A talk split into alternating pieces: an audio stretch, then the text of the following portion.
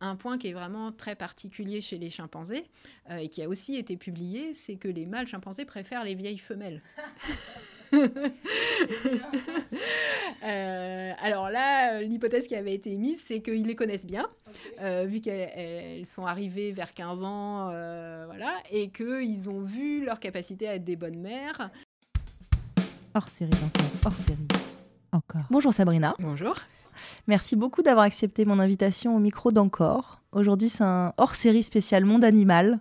Je suis très très contente, je pense ça s'entend à ma voix et à mon sourire. Très très contente de vous recevoir. Alors je vais vous laisser le, plaisir de vous présenter aux auditeurs du podcast encore. Alors je m'appelle Sabrina Kriev, je suis professeure du Muséum national d'histoire naturelle.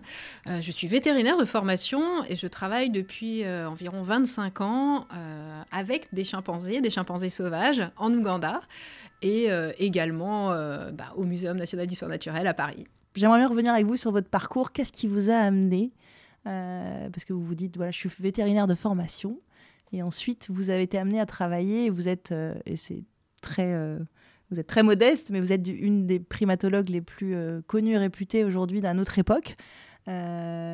Qu'est-ce qui vous a amené à travailler auprès de ces grands chiens, auprès des chimpanzés? Ça a été quoi votre parcours? Alors ça a vraiment été la rencontre qui a fait germer cette envie de travailler avec eux et sur eux et de faire de la recherche, puisqu'en fait donc j'avais envie de travailler euh, avec euh, la faune sauvage. Euh, c'est la raison pour laquelle j'ai fait vétérinaire.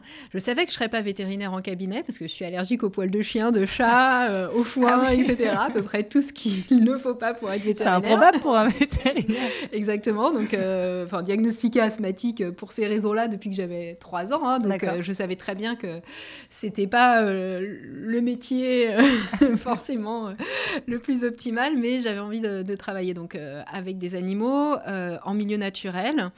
Euh, et euh, l'aspect santé m'intéressait tout particulièrement. Donc j'ai fait vétérinaire en me disant bah, peut-être qu'après je changerai de, direction, mais à la fin des études, en fait, on doit choisir justement de travailler sur les chiens, les chats, les vaches, les cochons. Et j'ai choisi donc de, pendant un an de proposer un, un projet personnel qui était un projet en lien avec la faune sauvage. Donc au départ, je voulais travailler sur les orang-outans à Bornéo parce que euh, j'étais partie euh, à Bornéo et j'avais croisé euh, le regard des orang-outans et j'avais aussi été très touchée par la dégradation de l'environnement déjà à l'époque, par la forêt qui était complètement ravagée. et puis, bah, ce, cette destination n'a pas été possible. En fait, la personne avec qui je, pensais pouvoir mener ce projet n'était pas prête. Son projet n'était pas lancé. Il m'a orientée vers une ONG, donc une association qui travaillait à, la réintroduction de chimpanzés victimes du braconnage donc des, jeunes chimpanzés dont les mères avaient été tuées par les braconniers, qui avaient été recueillis euh, et placés sur une île dans une lagune euh, au, Congo. Euh, et cette association voulait les relâcher en, milieu naturel, en forêt. et donc mon rôle était de les accompagner dans cette découverte de la forêt, sachant que bah, pour moi c'était à peu près la même chose que pour eux. J'avais pratiquement jamais C'était un lâcher dans la nature pour tout le monde finalement. Exactement. et puis en fait j'avais rencontré mon mari en terminale et on avait un peu grandi ce, projet ensemble. Euh, lui avait envie de faire de la photo, donc c'était euh, un, projet qui se combinait plutôt bien. On est parti six mois et ses premiers pas en, forêt, la découverte de l'Afrique et, aussi du, monde tropical, mais tout particulièrement des chimpanzés et de leur comportement a soulevé euh, des milliers de questions euh, auxquelles j'ai pas pu répondre pendant ces six mois et qui m'occupent toujours aujourd'hui. Euh, voilà, et donc c'est cette curiosité qui a été extrêmement piquée dès les, les, premiers instants avec eux qui, qui, qui m'a poussée à, à, poursuivre. Donc c'est particulièrement cette rencontre avec le chimpanzé, la famille des chimpanzés qui vous a fait dire, OK, maintenant moi je veux les étudier de près. Euh, parce que vous parlez aussi d'études euh, euh, dans le monde animal, c'est-à-dire que ce pas les, chimpanzés qui sont aujourd'hui dans certains zoos, vous souhaitez les étudier sur le terrain. Qu'est-ce que ça signifie du coup dans votre quotidien, vous en tant que primatologue, et puis ensuite avec toutes vos autres fonctions? J'ai vu aussi que vous étiez spécialiste d'écologie comportementale.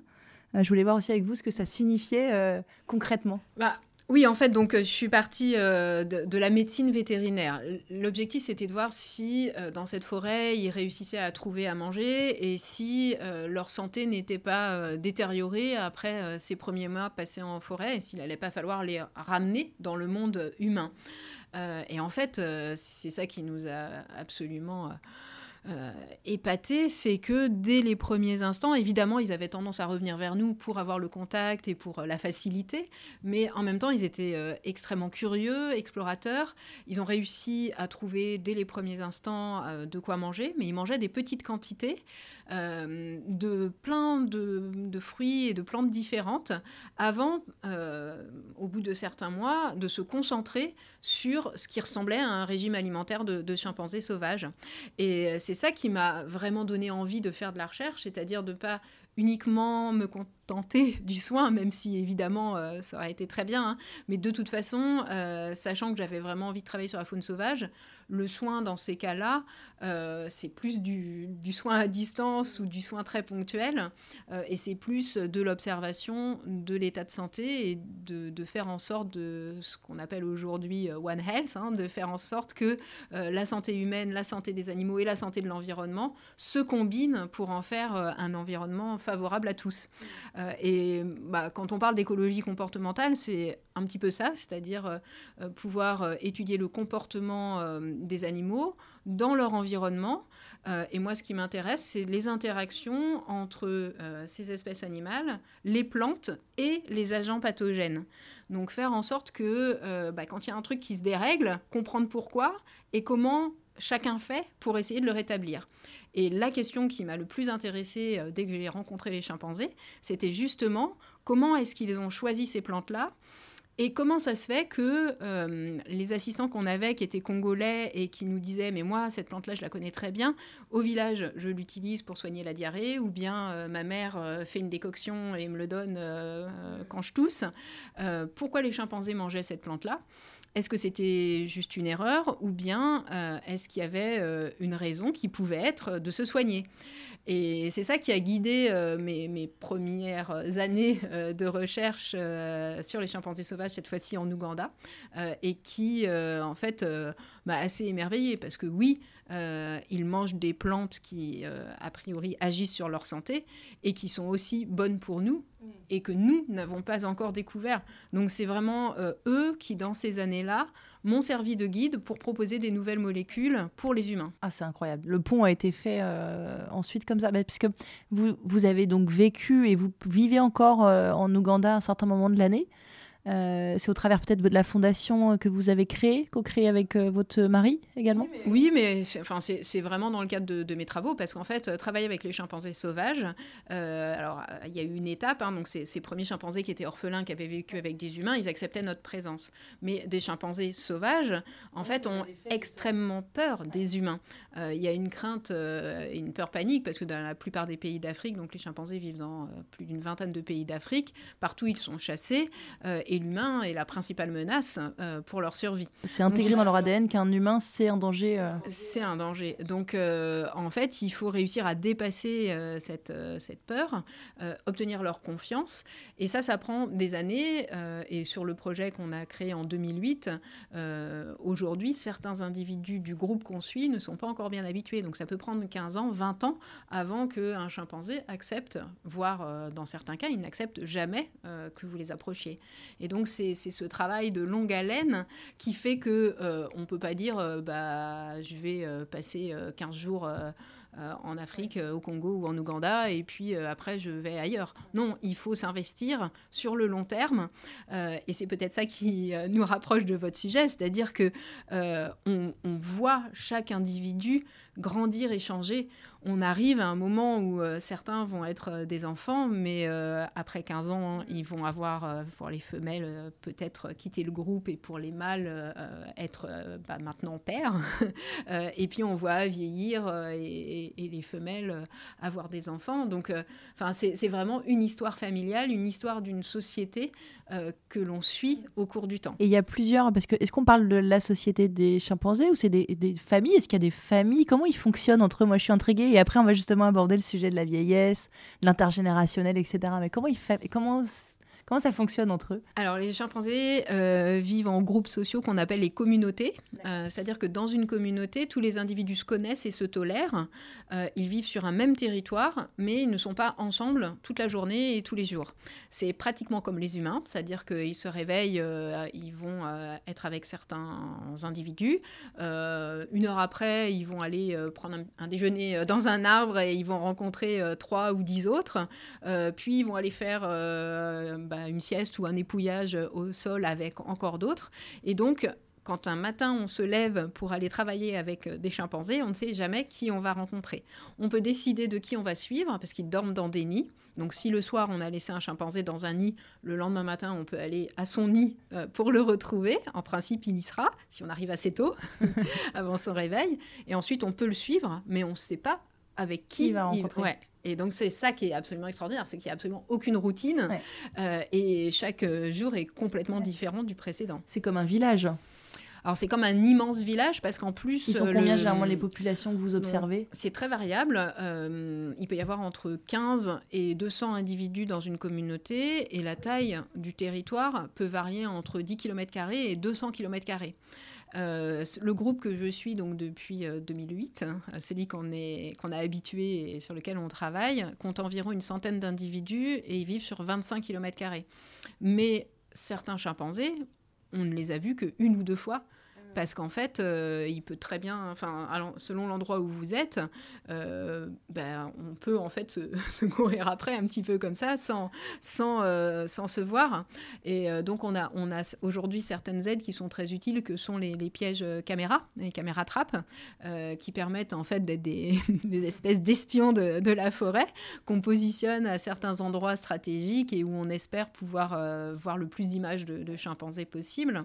Et donc, par exemple, nous, on, travaille dans un endroit très particulier qui est une zone de forêt entourée de plantations. Euh, et les chimpanzés euh, adorent le maïs, donc sortent de la forêt pour aller manger du maïs. Donc en positionnant nos caméras à, à ces endroits-là, parfois on voit des chimpanzés qu'on ne voit jamais en vrai. Euh, ils n'ont pas de choix là, ils ont besoin d'aller manger, donc c'est là où vous les captez. Ouais, alors c'est même pas besoin parce que euh, parce qu'en fait, euh, on a aussi travaillé sur ces questions-là et on s'est rendu compte que ils ont suffisamment mangé dans la forêt. Hein. Voilà, c'est leur chocolat quoi. C'est vraiment une, une, attirance spécifique pour ces aliments qui ont été sélectionnés par les humains bah pour être sucrés et pour être riches en énergie. Et en mangeant 6 épis de maïs, ils ont pratiquement autant de calories que quand ils passent leur journée à chercher des petits fruits dans la forêt, des figues, etc. Donc euh, voilà. Et, donc ce qui se passe après au niveau de cette communauté, c'est que ce sont les femelles à l'adolescence qui quittent la communauté pour aller dans un groupe euh, voisin.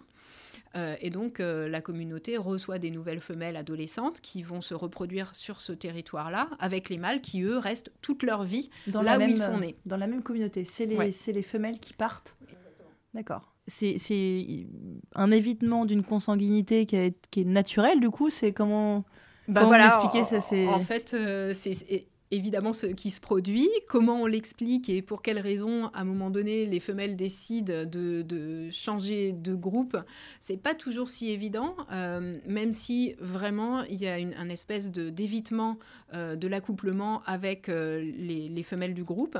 C'est-à-dire que les, mâles ne sont pas du tout attirés par ces jeunes femelles et ne copulent pas avec elles. Donc probablement, hormonalement, bah, si elles, veulent se reproduire, bah, elles vont aller chercher ailleurs et, changer de groupe. Mais en fait, on ne sait pas tant de choses que ça euh, sur les groupes voisins. Euh, parce qu'en gros, ça fait 60 euh, ans que Jane Goodall, qui a été la pionnière du, travail sur les chimpanzés sauvages, a mené ses premières études. Elle, en leur donnant à manger, donc elle a assez rapidement obtenu des, des, informations intéressantes, mais euh, c'est une, méthode qui a été très rapidement abandonnée parce que euh, elle s'est faite attaquer. Euh, enfin voilà, c'était, ça devenait extrêmement compliqué de continuer à suivre les, chimpanzés de cette façon-là. Donc il a été complètement proscrit d'utiliser l'alimentation. Donc nous, c'est vraiment par la répétition des contacts. Alors d'abord à 50 mètres visuellement, puis petit à petit au bout d'année. Vous avez des contacts tactiles Non, on n'a pas de contact physique, donc Donc on garde 8 à 10 mètres de distance avec eux pour ne pas leur transmettre de, maladies et pour éviter aussi qu'ils se rendent compte qu'ils sont énormément plus forts que nous, même à 5 ou 10 ans, ils sont extrêmement costauds. Et ça a pour conséquence que par exemple, moi, j'ai jamais été attaqué, touché, mordu, quoi que ce soit par mm. un chimpanzé. Parce qu'il n'y a jamais eu de... Ouais, il n'y a jamais eu de contact agressif. Ils attendent rien de nous vu qu'on ne leur donne pas à manger. On peut manger euh, ce qu'on veut à côté d'eux, hein. des, bananes, euh, des, des, cacahuètes, absolument tout, du maïs à 5 mètres d'eux jamais ils viendront nous attaquer pour essayer de, prendre nos aliments. Il y a une espèce de, respect. Euh, on est devenu neutre dans l'environnement, mais parfois ils nous utilisent. Quand par exemple il y a une rencontre avec un groupe voisin, euh, ils vont venir euh, se mettre en retrait derrière nous parce que... Bah, Donner un bouclier humain, littéralement. Pareil, quand ils veulent aller dans, dans les champs, et c'est pour cette raison que quand on arrive en lisière de forêt, euh, on les laisse parce que sinon, en fait, ils se sentent beaucoup plus en confiance et euh, ils nous utilisent aussi en se disant que bah, on va les protéger des, fermiers qui euh, sont avec leur lance et qui essayent de, les chasser. Voilà, donc il y a une relation assez particulière qui est vraiment individuelle, c'est-à-dire qu'ils nous, ils nous identifient euh, c'est pas n'importe quel humain, c'est Sabrina ou euh, Ronald ou Nelson pour nos assistants. Euh, et ils font pas la confusion avec un braconnier ou un fermier. C'est-à-dire qu'ils continuent à avoir peur des fermiers, ils continuent à avoir peur des gens dans la forêt qui ne sont pas de notre équipe qu'ils identifient individuellement, probablement euh, aussi par notre allure. On a tous euh, des sacs à dos, euh, on marche tous à peu près de la même vitesse, etc. Et votre odeur, vous dégagez quelque chose, ils vous ont identifié Oui, après, on pourrait se dire que, bah, je sais pas, par exemple, les, les Ougandais vivent dans des maisons où ils font du feu. Donc, enfin, par exemple, pour moi, humaine, l'odeur des Ougandais, elle est relativement similaire. Donc, enfin, il y a probablement un ensemble de signaux Mm. olfactif, visuel, etc. Euh, mais en tout cas, c'est vraiment euh, très précis. Et qu'est-ce qui vous a, euh, à l'étude de... Donc ça fait plus de 25 ans que vous allez les rencontrer, depuis 2008 particulièrement ce groupe. Mm-hmm. qu'est-ce qui vous a le plus surpris aujourd'hui à l'étude de ce groupe sur la partie interconnexion entre les membres? Comment ça se passe entre eux? Est-ce qu'il y a euh, est-ce que vous parlez des pères, des géniteurs tout à l'heure Est-ce qu'il y a une notion de, parents avec les enfants et les grands-parents avec les petits? Comment ça se passe dans la cellule? Alors ça, c'est quelque chose qui est vraiment intéressant et qu'on a toujours euh, eu tendance à définir euh, comme étant différent de, des humains, notamment cette question de, la grand-mère, puisque donc c'est une société multimâle, multifemelle, relativement équilibrée, autant de mâles, autant de femelles. les accouplements se font des femelles avec plusieurs mâles et des mâles avec plusieurs femelles. Il y a des préférences et parfois on voit euh, deux individus qui, parlent qui partent en ce qu'on appelle une lune de miel, c'est-à-dire qu'ils s'extraient euh, du groupe. Mais la plupart du temps, quand une femelle euh, est prête à s'accoupler, ça se traduit par un gonflement de sa zone anogénitale, donc ses fesses deviennent gonflées et toutes roses. et ça, c'est un signal qui n'est pas trompeur pour les, pour les mâles. Et donc, il y a une espèce de, course pour essayer de, de, copuler avec cette femelle. Donc là, se met en place des jeux de dominance, etc. Euh, avant, on pensait que c'était le mâle dominant qui euh, la monopolisait au moment le plus opportun, au moment de l'ovulation, et puis qui laissait les autres euh, au moment où elle n'était pas fertile, juste pour être tranquille. Aujourd'hui, on, se rend, on se rend compte que bah, il y a plein d'enfants chimpanzés qui n'ont pas pour père le mâle alpha, le mâle hmm. dominant. Donc ça veut bien dire que tous réussissent à avoir à certains moments une femelle Mais est-ce qu'ils le savent entre eux? Quand il y a une naissance, est-ce qu'il y en a un qui dit c'est le mien?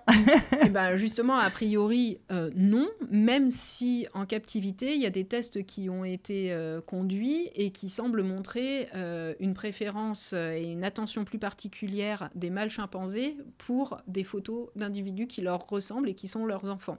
Bon, après, en milieu naturel, ça n'a pas, pas, été montré. par contre, la famille nucléaire de la mère et ses enfants, ça, c'est quelque chose de très fort. Et euh, votre question qui portait sur ce qui m'a le plus euh, euh, touché dans ces relations entre individus, c'est probablement le fait que justement ce sont les mâles qui adoptent et qui prennent soin des individus les plus faibles et orphelins. on a le cas en fait d'une femelle qui est morte en laissant deux enfants, l'un de 7 ans et l'un d'à peu près 3 ans orphelin, à cet âge-là, 3 ans, c'est quasiment impossible de survivre. Jusqu'à 3-4 ans, en fait, les femelles allaitent leurs bébés, elles les portent, et l'apprentissage se poursuit jusqu'à 10-12 ans, l'adolescence. et dans ces conditions, quand la mère est vivante, elle leur apprend où sont les bons arbres, quels sont les bons, les bons aliments, etc. Donc il y a aussi chez les chimpanzés une utilisation d'outils, par exemple, pour collecter du miel ou de feuilles qui jouent des rôles euh, antiparasitaires. Donc tout ça, ça s'acquiert vraiment euh, au cours du temps. Et en dessous de 3 ans, les, bébés chimpanzés euh, ne survivent pas. Et donc dans ces, ces, deux chimpanzés hein, ont survécu parce qu'un troisième, qui était adolescent, mais qu'on voyait pas souvent avec cette femelle-là, donc la génétique ne nous a pas confirmé qu'il était frère des deux autres, ce jeune chimpanzé de 13 ans a pris en charge les deux plus petits et il, est resté constamment avec eux. C'est-à-dire que quand euh, ils étaient là, lui faisait toujours tampon euh, entre nous et, eux. C'était au début en fait de l'habituation. Euh, il s'assurait qu'on les approchait pas trop. Il les a jamais laissés. Il les a sauvés. et enfin voilà, c'est une relation assez incroyable parce que lui-même en fait était freiné par par ces deux petits qui avançaient pas vite, qu'il attendait pour leur montrer quels fruits il fallait manger, etc. Qui les épouillait. Et, je pense que ça, ça m'a vraiment étonné euh, parce que bah, il était encore en, plein développement. lui-même était encore adolescent finalement. Il était adolescent, on voyait pas de mère à côté de lui. Et euh, il a pris en charge deux individus qui, euh, a priori, génétiquement, on n'a pas trouvé de relation de, parenté.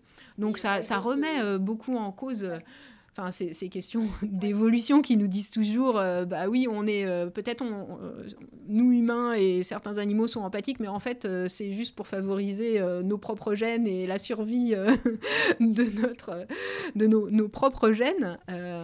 Là ça me semble pas aussi aussi clair elle est ouais elle est belle cette histoire parce que ça oui et puis ça remet aussi beaucoup de, de questions autour du genre c'est-à-dire cet instinct maternel des, des femelles ou des femmes euh, ce, que, ce que les chimpanzés m'ont appris aussi, c'est que les garçons, les, les mâles chimpanzés, euh, jouent à la poupée. Euh, c'est-à-dire C'est-à-dire que, en fait, ils, récupèrent des, des, branches, enfin des espèces de, de petits rondins, qui vont choyer, pouponner, garder avec eux comme une poupée. Donc ils vont le, se trimballer ce, morceau de bois euh, pendant des heures, les poser à côté d'eux quand ils mangent, leur construire des nids, les poser dans les nids, euh, les mettre contre eux, les serrer, etc. Et au départ, quand on a vu ces comportements, on s'est dit, ah bah tiens, euh, les chimpanzés jouent à la poupée. Déjà, c'était étonnant. Mais en plus, euh, quand on se rend compte que c'est pas mâles. voilà, c'est pas euh, forcément les, femelles. Mm. Alors les femelles le font aussi, hein, mais que des mâles aussi euh, le font. Bah voilà, ça nous remet un peu les idées en place sur, sur nos questions de, genre. par rapport à cette, cette histoire que vous venez de, de raconter, la notion d'intergénérationnel, du coup, comment elle se, est-ce qu'elle existe dans dans dans ces grands ensembles enfin, Est-ce que, est que vous l'avez vu? Parce que là, on parle de la mère qui est malheureusement décédée, et puis c'est une autre personne, peut-être un cousin ou autre, qui est venu euh, s'occuper des deux petits. Euh, est-ce qu'il y avait des grands-parents de pas loin autour? Alors, on va parler un, petit, euh, peu plus tard d'une étude euh, très récente qui, est, parue sur la ménopause chez les chimpanzés et qui est vraiment très intéressante. Mais sur votre question d'intergénération, en fait, dans, dans, la communauté, évidemment, il y a des individus qui sont âgés. Et parmi les individus âgés ou qui n'ont pas de cycle sexuel, de femelles, donc qui n'ont pas de cycle sexuel, euh, moi, j'ai vraiment pu observer que ces femelles-là euh, avaient porté une attention particulière aux autres individus du groupe. Euh, je pense que la charge que représente un jeune enfant pour une femelle chimpanzé est vraiment très importante, ce qui explique qu'elles ne prennent pas forcément soin des orphelins, parce que déjà, s'occuper de ses propres enfants, c'est énorme. Par exemple, quand une femelle a, des jumeaux, généralement, ils survivent pas, parce que deux bébés chimpanzés, c'est énorme. voilà, et que même quand l'intervalle entre naissance est trop court, par exemple 3 ans, euh, c'est extrêmement court, c'est-à-dire qu'elle a un bébé sur le ventre, un bébé sur le dos, euh, et elle est complètement dévouée à ses enfants. Elle, fait son nid, elle dort avec ses enfants, et elle est tout le temps avec, à portée de bras, à, à, y faire attention. Euh, et donc, ces, ces, femelles, qui dans notre cas, en fait, trois d'entre elles n'ont pas ces gonflements sexuels, donc elles sont peut-être un peu âgées, mais surtout, on suspecte qu'il y a un effet des, pesticides, des plantations, notamment de, maïs, voire de thé, sur leur cycle hormonal. Mais en tout cas, celles-ci, quand des femelles adolescentes arrivent dans le groupe, elles acceptent tout le temps d'être suivies. Et de la même façon que ce jeune mâle attendait les, jeunes orphelins, elles attendent les femelles qui sont les nouvelles arrivantes. Ah, génial. Comme euh, vraiment une, espèce de transmission euh, à la fois donc pour découvrir le, territoire et euh, pour servir un peu de médiateur avec les autres membres du groupe. Parce que quand on arrive et qu'on est une jeune femelle chimpanzé, qu'on a 13-14 ans et qu'on doit s'intégrer dans un groupe, ça pas être bah, facile. Voilà, hein. tout le monde se connaît, c'est quand même. Alors on a souvent l'impression que, que les chimpanzés sont extrêmement violents ils sont pas forcément toujours violents, mais en tout cas, ça crie, il y a de l'action, etc. Donc, enfin, il faut réussir à trouver sa place dans, le groupe social et c'est pas évident. Et ces femelles-là euh, jouent un rôle euh, de tampon en quelque sorte et de, de, transmission. Euh, voilà. Et ça, c'est assez étonnant aussi et c'est très riche d'apprentissage sur, sur la, tolérance et, l'acceptation d'étrangers et, bah, l'attachement en quelque sorte à, ces individus qui sont nouveaux et qui ne sont pas affiliés a priori. Alors justement sur l'étude qui est parue euh, récemment là dans euh, Science Jeudi, c'est ça? Mm-hmm. Science, ouais. Science. Mm. donc c'est la première fois qu'on fait un lien sur la ménopause chez des sujets féminins chimpanzés. Ça a été le cas, j'ai vu pour des cétacés. On avait étudié que certains cétacés avaient la ménopause. Qu'est-ce que, qu'est-ce que vous pouvez nous dire dans les grandes lignes sur cette étude? Alors ça, c'est vraiment assez étonnant parce que euh, jusqu'à présent, donc, euh, parmi les espèces de mammifères terrestres, euh, nous étions les seuls encore humains à avoir cette particularité d'avoir la ménopause, une ménopause. effectivement, ça a été montré chez quelques espèces de baleines, les orques, les belugas, etc. mais chez aucune autre espèce terrestre. Euh, l'hypothèse qui permettait d'expliquer, euh, une des hypothèses, il y en a deux principales, hein, que les, femmes euh, étaient ménopausées, c'était ce rôle de grand-mère qui serait plus utile et plus opportun que celui de procréer soi-même. C'est-à-dire qu'à partir d'un certain âge, aider ses filles ou ses fils à élever ses petits-enfants, ça permet de bah, faire en sorte que ces gènes se transmettent bien euh, et donc de, faire en sorte que sa famille euh, soit protégée et grandisse. Euh, à partir de cet âge-là, avoir soi-même un enfant, ça deviendrait risqué, notamment chez les femmes, parce qu'il y a ce risque de mortalité à la naissance à cause de la grosse tête des, enfants. et donc, bah, quitte à survivre, il faut survivre pour protéger ses propres descendants.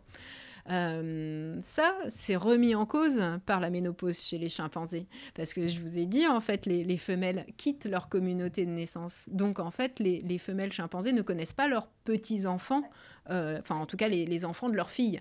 Euh, et comme il n'y a pas de vraiment reconnaissance de paternité qui est encore tout à fait établie, les petits-enfants de leurs fils a priori, euh, c'est pas non plus quelque chose qui, en mm. tout cas, elles, elles, en, prennent pas soin individuellement, spécifiquement, mm. plus particulièrement.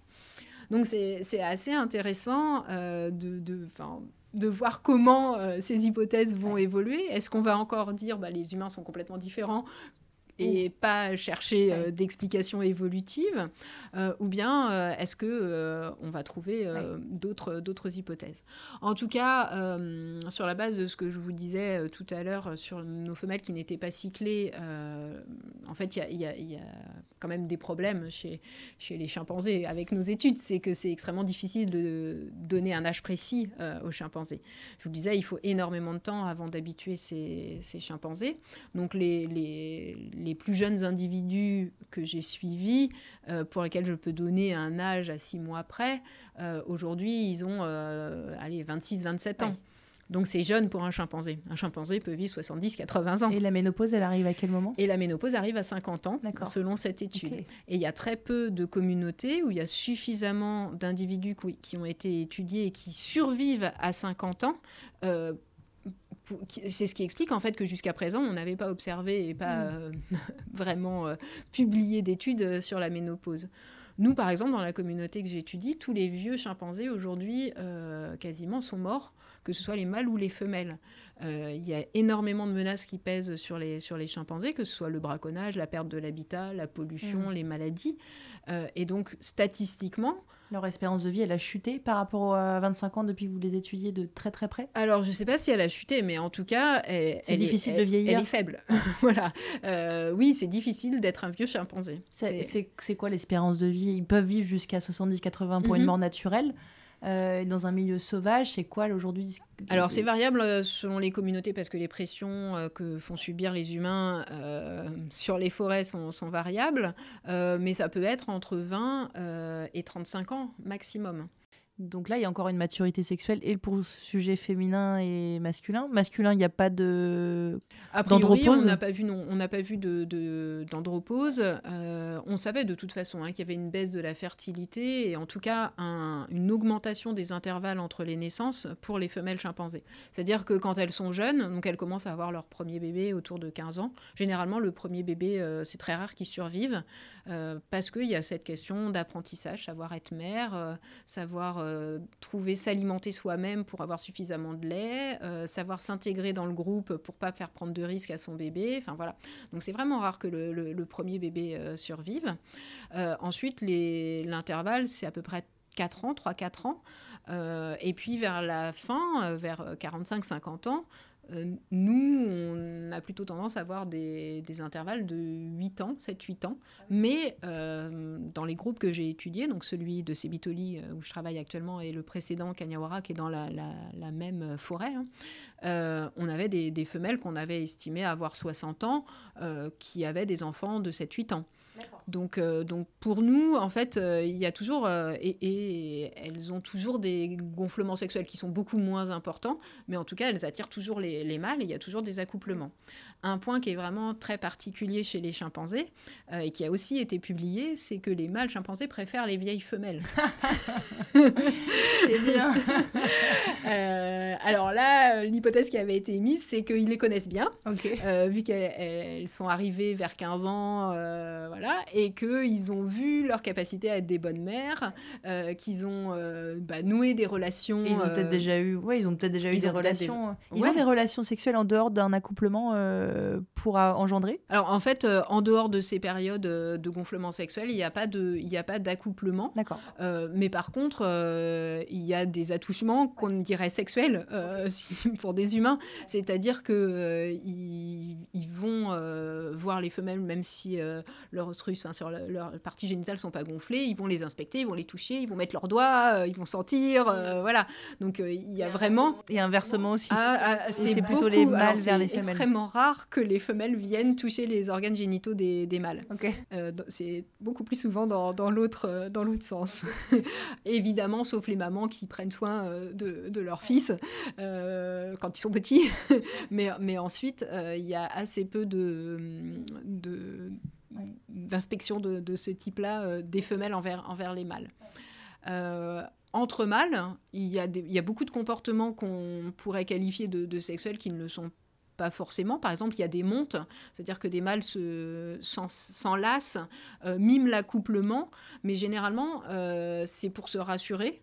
Donc, enfin, on pourrait penser que c'est sexuel, hein, parce que ça, ça ressemble vraiment à un accouplement. Et d'ailleurs, euh, nos assistants ougandais appellent ça euh, des accouplements. Il n'y a, pas de, a pas de pénétration, mais il y a, vraiment. Euh, ils miment un accouplement. Et ça, on le voit dans des situations de stress, et ça semble les apaiser. Pareil, entre mâles, là, par contre, c'est fréquent de se toucher les parties génitales. Ils vérifient si tout est en place. bah, en fait, c'est vraiment. Donc, dans les gestes d'apaisement, il y a se toucher la main, donc se tendre la main à l'autre et que chacun, euh, en fait, comme une poignée de main ou comme se, se, toucher la main, euh, ou alors euh, toucher les parties génitales. C'est des. il y a, il y a différents chèques en fonction de l'humeur. voilà, exactement. Moi, il y a un sujet que j'aimerais beaucoup aborder parce que ça fait aussi partie du sujet de mon podcast, c'est le sujet de la mort.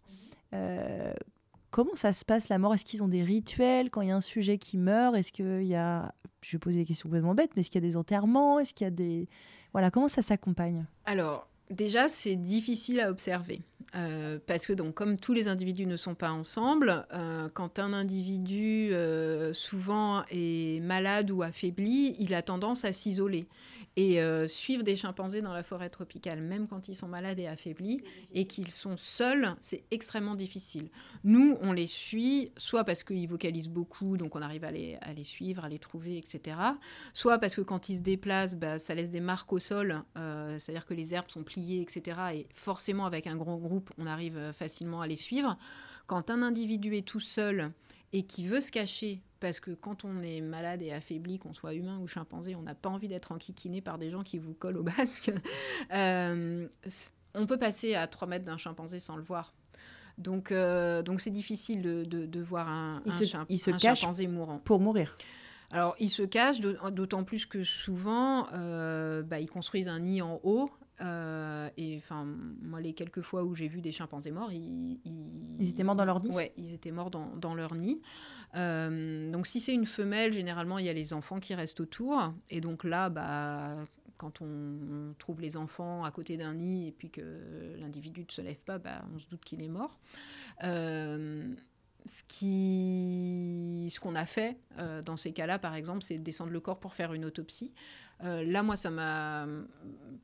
La fois où j'ai fait ça, ça m'a vraiment euh, choqué parce que les, enfants, en fait, même une fois euh, la mère mise dans un sac pour la transporter, continuaient à suivre le sac. Donc, je me suis dit que je le ferais plus. Mmh. donc, il peut arriver qu'on fasse les autopsies quand euh, on veut vraiment savoir de quoi l'individu est, mort sur place. Mais aujourd'hui, euh, moi, je ne recommande plus jamais d'amener de, de, le, Parce que c'était pas une mort naturelle. Si, c'était une mort naturelle d'infection respiratoire, mais on suspectait que ce soit son âge. Voilà, elle était jeune, euh, et puis on suspectait que ce soit euh, une maladie transmise par les humains. Ce qui a été confirmé, en fait, parce que c'était une bactérie qui était sensible, euh, enfin, pardon, qui était résistante aux antibiotiques. Donc, a priori, qui avait été transmise bah, soit par l'équipe qui les suivait, mais plus probablement par des gens dans les villages. Voilà. donc, c'est difficile à voir. Il y a, pas, il y a eu quelques cas euh, où il a été décrit des sortes de rituels, notamment euh, de couvrir euh, le corps par des branchages. Moi, je ne l'ai jamais vu. Par contre, ce qu'il y a, c'est un test vraiment de, du fait qu'il y ait une réaction encore. Donc, par exemple, quand un individu est vraiment affaibli, les autres vont passer et vont le toucher pour voir s'il y a encore une réaction. Donc ça, on l'a vu avec un individu qui était couvert d'abcès et où on pensait qu'il allait mourir en fait, il s'en est sorti. Mais euh, pendant plusieurs jours, il est resté allongé au sol sans bouger. Et il, y là, avait, il y avait du soin apporté par les, autres de la communauté? Il n'y avait, pas il y avait pas de soin. Il y avait vraiment euh, une vie, des visites récurrentes. Il passait le voir. Et euh, c'était assez étonnant parce qu'en fait, nous, on ne pouvait pas s'approcher à moins de 20 mètres tellement ils sentaient mauvais. Et ah eux, enfin, il y, a un petit qui a vomi hein, quand même. Donc malgré ça, venait, s'approchait de lui, voilà. Euh, l'inspectait. Alors, il y avait... Sans lui donner des vivres ou de l'eau euh, Non. on a eu aussi des cas où euh, des femelles étaient mourantes et où leurs enfants restaient à côté et où là, la femelle était près d'un ruisseau. Euh, donc, bah, elle, arrivait, à... boire, puis bon, finalement, elle est morte, mais euh, voilà. Mais par contre, et c'est aussi la particularité de mon travail sur l'automédication, hein, c'est qu'il s'agit bien d'automédication euh, et très rarement de, de, soins. En fait, il y a des, de la facilitation d'obtention de certaines plantes. Quand une mère, par exemple, mange quelque chose, elle va aider son petit à manger la même chose, mais elle ne donne pas de choses qu'elle-même ne mangerait pas. Par exemple, elle ne mange pas d'écorce très amère à son enfant euh, si elle-même n'en mange pas. Ce qui peut paraître euh, complètement logique, parce que nous, on a des pharmaciens, des médecins, on connaît les posologies, etc. Euh, si on donne un peu au hasard, même si la, la, mère était capable de poser un diagnostic, donner la bonne dose, c'est pas évident. Ce qui probablement permet à l'individu de savoir combien il doit en manger, c'est ce goût très désagréable qu'ont aussi nos médicaments, hein, amers, qui donnent un signal en disant bah voilà, t'en as mangé un peu, mais il faut pas en manger plus, sinon tu risques de t'empoisonner. Et donc cet apprentissage, il se fait probablement à la fois individuellement, euh, il est basé sur la gustation, et socialement parce que euh, est encouragé par des pratiques euh, d'autres qui ont été observées. Mais voilà, le, soin à l'autre dans des cas de substances vraiment actives, ça semblerait dangereux. Donc les relations à la mort, ce qui est sûrement le, plus frappant, c'est celle des mères avec leurs enfants.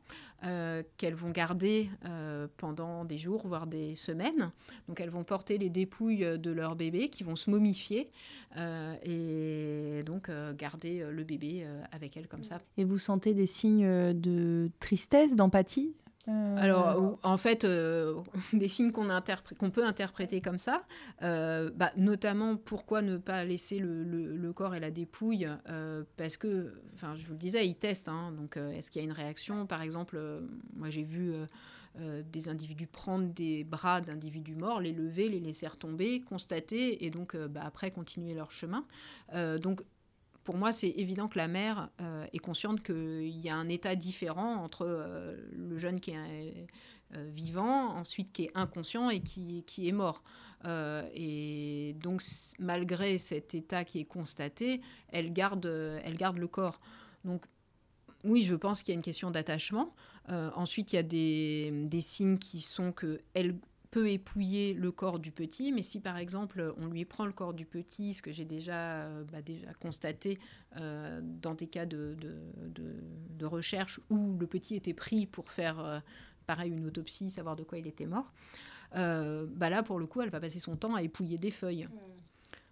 Ouais. voilà, donc, et puis euh, dans, dans, une, dans une posture qui est vraiment renfermée sur elle-même, avec des comportements. Donc c'est, on pourrait comparer ça à du deuil? Oui, bah, en tout cas, euh, de, une émotion euh, qui fait qu'elle est dans, dans, la tristesse. Euh, après, euh, là, ce que je suis en train d'étudier aussi, c'est les, comportements des éléphants, euh, parce que donc avec ces, fameuses caméras qu'on pose dans la zone où on est, il y a beaucoup d'éléphants, et donc j'ai posé une caméra à l'endroit où il y avait des, carcasses de deux éléphants morts, une mère et son petit, et donc là, je suis en train de dépouiller un nombre très important de clips où on voit différents groupes d'éléphants qui viennent euh, sur les dépouilles et qui touchent les ossements, qui les retournent, qui les, qui les mettent sur eux-mêmes. Euh, et, donc là, pour le coup, on est certain euh, que ce pas des groupes apparentés, puisqu'il y a au moins une dizaine de groupes familiaux différents qui viennent et qui reviennent. donc, comme c'est une mère et son petit, et que les éléphants vivent en groupe avec mm. des matriarches et donc de, femelles, vu le nombre de groupes qui, voilà, parmi les, les groupes qui ont visité, il y en a forcément qui sont pas. Il de beaucoup de, familles différentes. Et, donc euh, vraiment une attention euh, portée euh, donc aux dépouilles. Et c'est pas trois minutes, c'est des heures des nuits entières à toucher, à caresser, à, retourner les tissus, la peau, les os. J'ai aussi observé deux fois des, des, mères éléphantes qui portent les corps de leurs bébés. Alors pour des chimpanzés, déjà, c'est, enfin, transporter euh, un, petit corps, c'est, euh, enfin, ça retarde, ça rend les choses difficiles pour manger, etc. Mais ils ont des mains, euh, ils sont très agiles, etc. L'éléphante qui porte avec sa trompe le ouais, corps improbable un éléphant, on n'imagine pas. bébé, c'est vraiment impressionnant. Est-ce que, alors c'est pas un sujet très drôle la mort, mais, mais moi je trouvais ça intéressant d'essayer d'étudier les parallèles que vous, vous observez. Est-ce qu'il y a d'autres d'autres choses qui vous ont marqué en vous disant euh, oh là là, ce que je suis en train de ce sur quoi je suis en train d'assister, ça ressemble grandement à ce que moi je pourrais voir dans une société euh, humaine. Est-ce qu'il y a des choses qui vous ont surprise? Euh, Autour de, ces questions de, la mort? Mort ou même de l'intergénérationnel, des choses de, de plutôt qu'on aurait apparenté à des humains et que vous voyez. Euh, bah, moi, ce qui, ce qui me touche tout particulièrement, c'est justement ces, ces, relations entre les grands mâles et les jeunes enfants. C'est-à-dire que théoriquement, on dit qu'il n'y a pas donc de, reconnaissance de paternité, mais les, mâles adultes euh, qui pèsent 60 kilos, qui sont hyper costauds, etc., euh, jouent avec euh, et ont une, délicatesse, une attention envers les tout petits et une tolérance qui est absolument incroyable. C'est-à-dire que les petits peuvent venir leur sauter sur le ventre, sur la tête, etc. Euh, au pire, ils vont se retourner, mais euh, le plus souvent... Ils vont pas les envoyer balader, quoi. Non, au contraire, ils seront euh, très attentifs, très attirés. ils, ont... enfin, ils aiment jouer avec les petits. Des jeux qui sont extrêmement rigolos à observer. Donc les petits adorent se poursuivre autour d'un arbre. Donc il y a l'arbre et ils se courent après autour. Et donc parfois, les mâles adultes s'intègre dans le jeu. Et donc le mal adulte fait des pas mais minuscules et avance tout doucement pour ne pas rattraper le petit qui lui court après. Ah et enfin, c'est très semblable à des jeux qu'on pourrait observer euh, Exactement. avec un grand-père et ses petits enfants. Et, on voit qu'il y a vraiment un, plaisir à, partager ce moment de jeu euh, avec euh, avec des, des, petits qui sont pas forcément leurs leur propres petits-fils, mais qui sont des, des, des, enfants qui qui, qui semblaient les attendrir aussi. Est-ce que dans, les communautés de chimpanzés, vous, vous observez euh, euh, de l'agisme Est-ce qu'ils ont euh, un regard euh, différent selon que le sujet soit très jeune ou très vieux? Alors là, vous donnez, un exemple justement de complicité, mhm. mais est-ce que vous avez déjà observé Alors, dans la communauté dans laquelle on travaillait précédemment, on avait vu des, gestes très violents envers des individus âgés qui semblaient, à l'inverse de tout ce que je vous raconte, qui semble un peu le monde idéal. oui, oui. Là, on avait vraiment vu des, des des, comportements agressifs envers des individus euh, âgés. Euh, à l'époque, probablement, on ne on connaissait pas aussi bien euh, le groupe et on connaissait pas aussi bien les, interactions sociales. On n'a jamais vraiment réussi à s'expliquer pourquoi cette violence envers, envers les... Il y avait un mâle et une femelle qui vraiment étaient fréquemment l'objet d'agressions. Dans la communauté qu'on suit actuellement, donc bah, je vous ai dit, il n'y a plus tellement de vieux, mais en tout cas, euh, les vieux étaient relativement, enfin, étaient bien intégrés. Euh, c'était plutôt eux qui s'excluaient, euh, dans le sens où ils avaient du mal à suivre le rythme, où ils mangeaient beaucoup plus lentement. Par exemple, parmi les, caractéristiques des, individus âgés, évidemment, on les reconnaît parce qu'ils sont amaigris, avec moins de muscles, un peu les, les poils hérissés, et puis ces gestes beaucoup plus lents. Mais un autre aspect, c'est justement la vue. Euh, et par exemple, quand ils épouillent un congénère, ils sont eh plus ben, proches. Ah, ils, sont plus... ils les bras. c'est l'inverse. Donc, euh, enfin, et même pour, pour manger. C'est quoi C'est de la presbytie quand c'est de loin, de loin.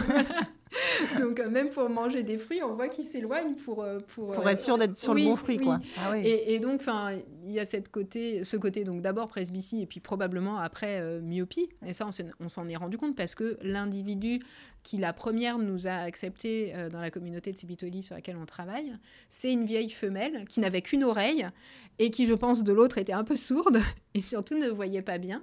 Mais euh, elle a tout de suite, malgré tout, elle nous percevait. Hein, elle, elle, nous a acceptés et elle a transmis euh, cette confiance aux autres individus. Donc il y a aussi une sorte de, référence. et en tout cas, dans, dans les travaux que j'ai faits sur l'automédication, et sur les interactions sociales autour des plantes qui sont actives, j'ai essayé de regarder qui étaient les modèles. Il se trouve que c'est pas forcément la mère, c'est un individu adulte, mâle ou femelle, pas forcément euh, avec un lien de parenté, avec un pic autour de 35 ans, euh, donc un individu mature, et euh, ensuite ce rôle de modèle décroît un peu. Mais ça ne veut pas dire que l'individu est exclu. Par exemple, il y a des, des, moments à risque qui sont les moments où les chimpanzés vont dans les champs, les moments où les chimpanzés traversent la route. On a une grande route nationale très dangereuse avec de la mortalité sur, sur la route importante eh bien, ces individus âgés, ils sont encadrés, ils font partie du groupe qui traverse euh, et ils ne sont, pas, euh, ils sont pas laissés à part. La, même la même chose euh, est observée parce qu'on a beaucoup d'individus qui sont mutilés, donc ont des bras ou des pieds en moins à cause des pièges. donc de la même façon, ils ne sont pas du tout mis à l'écart. On a des individus avec des malformations faciales qu'on suppose dues aux pesticides, donc c'est des malformations congénitales. Les petits naissent euh, sans narines, avec des faces euh, creuses, euh, voilà, avec des, vraiment des, visages différents. Et de la même façon, on n'observe pas du tout pas de rejet, d'exclusion, pas de rejet. les mères s'en occupent aussi bien. Bon, tant mieux, on est sur une communauté un peu très inclusif finalement avec toutes les spécificités. Euh. Oui, après je saurais pas dire si c'est spécifique de notre groupe et de ce groupe-là ou si c'est général à l'espèce. Euh, et je pense que c'est là où c'est intéressant, c'est qu'on se rend compte aujourd'hui qu'il y a vraiment donc au fur et à mesure que le nombre de communautés sont suivies, observées et servent à la recherche, il y a vraiment une ethnographie des chimpanzés. Dans le même périmètre, il y a la communauté de Ngogo qui est étudiée, qui est celle qui a été étudiée pour mettre en évidence la ménopause. C'est une communauté où les mâles sont euh, très guerriers, conquérants, euh, vont chercher les territoires des, voisins, euh, se battent souvent, chassent beaucoup on est à 15 km de là, la communauté qu'on étudie, elle est complètement différente. Les chimpanzés chassent très peu. Euh, alors, ils ont beaucoup de voisins humains, donc euh, forcément, ils vont pas conquérir du territoire euh, ni se battre avec les, chimpanzés, mais il y a quand même une frontière au sud qu'ils ne qu'ils n'essaient pas de défendre à tout prix. Donc voilà, je pense que ça aussi, ça va être extrêmement intéressant si dans les années qui viennent, il y a encore suffisamment de chimpanzés pour pouvoir les, les, étudier. Justement, parlons, ça bientôt le mot de la fin, mais c'est quoi les chiffres que vous auriez à nous transmettre, notamment sur la communauté que vous étudiez, et globalement euh, est-ce que c'est une espèce qui est en voie de disparition qui est en... qui est... Et oui, c'est l'espèce la plus proche de nous. Hein. Ah on est plus proche, euh, enfin pour les chimpanzés, on est plus proche d'eux qu'ils ne le sont des gorilles. Donc euh, c'est vraiment nos frères. J'ai écrit un bouquin, je vais l'appeler Nos frères de la forêt. C'est, je le mettrai en lien. cette relation phylogénétique, cette évolution, on, la ressent hein, quand, on, quand on les observe. Il n'y a pas que ces comportements, il y a, beaucoup d'autres choses telles que les cultures, les, les outils, etc. mais malgré ça, ils sont extrêmement menacés. Il n'en reste plus qu'environ 200 000 sur la planète. Euh, on estime que d'ici 20 ans, il pourrait ne plus y avoir de population euh, viable, c'est-à-dire euh, avec suffisamment d'individus dans un, îlot forestier pour qu'ils réussissent à, survivre. Il faut savoir qu'en fait, ils sont extrêmement dépendants de ces forêts tropicales. Et aujourd'hui, les forêts tropicales sont les habitats les, plus menacés. Hein. Euh, à cause de l'agriculture. C'est l'agriculture qui petit à petit fait disparaître les forêts, l'agriculture intensive, café, cacao, thé, euh, huile de palme, etc. Tous ces aliments qu'on consomme euh, ici, c'est pas la faute des Africains et voilà. Et donc, donc on, on, a malgré tout un peu d'espoir parce que du coup, ça peut être notre objectif dans les années futures de se dire que ces forêts, elles sont indispensables non seulement aux chimpanzés mais aussi à, à notre survie hein, pour que la planète reste respirable. Donc euh, si on s'en fait euh, un, cheval de bataille pour les, dix prochaines années, il faut le faire vite. Euh, c'est peut-être possible de, sauver ces écosystèmes qui sont... C'est maintenant qu'on doit agir. De toute façon, je remettrai le lien vers votre fondation, les livres aussi que vous avez écrits. C'est hyper important. De, de, se tenir informé, d'agir aussi en tant que citoyen, parce que vous parlez aussi des forêts qui sont euh, exploité aujourd'hui et on, a on, est, on adore avoir notre chocolat sur notre table, mais en effet, est-ce qu'on peut être mieux sensibilisé sur d'où il vient, comment il a été euh, cueilli Ouais, ça aussi c'est important, c'est-à-dire qu'il ne faut pas forcément boycotter, euh, mais se dire que un, voilà, celui qui est bien produit, au contraire, génère des salaires en commerce équitable par exemple, qui fait que les, les, les, producteurs ne vont pas aller braconner. Et qu'au contraire, ça va favoriser la reforestation par des méthodes nouvelles, des méthodes d'agriculture agriculture telle que l'agroforesterie, et que pour pousser ça, il faut qu'on favorise ceux qui se donnent le mal de, bien produire. Donc, euh, continuons bah, à manger du chocolat, mais ah bien bah, produit. Voilà, vous, parlez à la plus grande consommatrice de chocolat noir en France. Donc, euh, mais je vous demanderai peut-être la liste des, euh, soit des marques que vous connaissez ou des producteurs pour qu'on, je les remettrai également parce que ça peut être hyper intéressant. Ce sont des sujets connexes et ça peut aider à la préservation. J'ai vu aussi que vous organisez des courses. Euh, voilà, si on est un peu sportive et l'âme sportive, je pense que c'est des manières aussi de soutenir des causes. Euh, parfois, on n'a pas le temps d'être dans le soutien au quotidien, mais de temps en temps, d'être sensible à toutes les causes qui existent euh, dans le monde animal et dans le monde humain aussi, c'est important. On est tous partie de la même planète, ça c'est évident. J'étais très très contente d'échanger avec vous sur la vieillesse, sur l'intergénérationnel aussi. C'était hyper intéressant de voir les, bah, soit les comportements qui peuvent se rapprocher ou, pas du tout, parce que l'idée c'est pas de dire même si on est cousins, euh, qu'on agit pareil, mais qu'on soit dans le respect, euh, chacun dans nos communautés, de, tous les âges. Ce qui est euh, aussi très très fort chez les chimpanzés, c'est le, lien entre ces mâles adultes et leur mère. jamais ils ne vont oublier leur mère, c'est-à-dire que régulièrement ils vont rendre visite à leur mère et voir donc leur petit frère, leur demi-frère ou sœur, et que ce lien-là, il, perdure. Et quand on cherche un mâle, la meilleure façon de le trouver, c'est de trouver sa mère. Même à 40 ou 45 ans. si la mère est encore vivante, bien sûr. C'est des tanguis. Exactement. Euh, je vais pas vous laisser là-dessus, je vais vous laisser sur le mot de la fin, qui est une question que je pose à tous mes invités. Le podcast s'appelle Encore. Qu'est-ce que vous mettez derrière ce mot? Encore des forêts, encore euh, bah, du respect et de, l'attention pour les autres, qu'ils soient humains ou non humains, euh, y compris euh, pour les arbres, les forêts, les végétaux. Voilà, donc encore de l'amour. Très bien. Merci infiniment, Sabrina, pour, pour cet échange. Et je vous dis à bientôt. Merci. Merci d'avoir écouté cet épisode, ce hors-série spécial Monde Animal. C'était passionnant, en tout cas à écouter. Et, et pour ma part, à interviewer Sabrina, c'était aussi un petit rêve d'enfant parce que j'ai une passion aussi pour euh, le monde animal et j'ai trouvé ça hyper riche d'avoir ces parallèles avec le vieillissement chez les chimpanzés et chez les humains et on voit qu'on est vraiment des cousins et donc ça euh, sous-entend un respect euh, forcément induit avec tous les habitants de la planète, nos chers animaux et chers humains. N'hésitez pas à suivre le podcast sur Instagram, encore underscore le podcast, bah, pour ne louper aucun coulisse des épisodes et puis euh, avoir toute l'actu.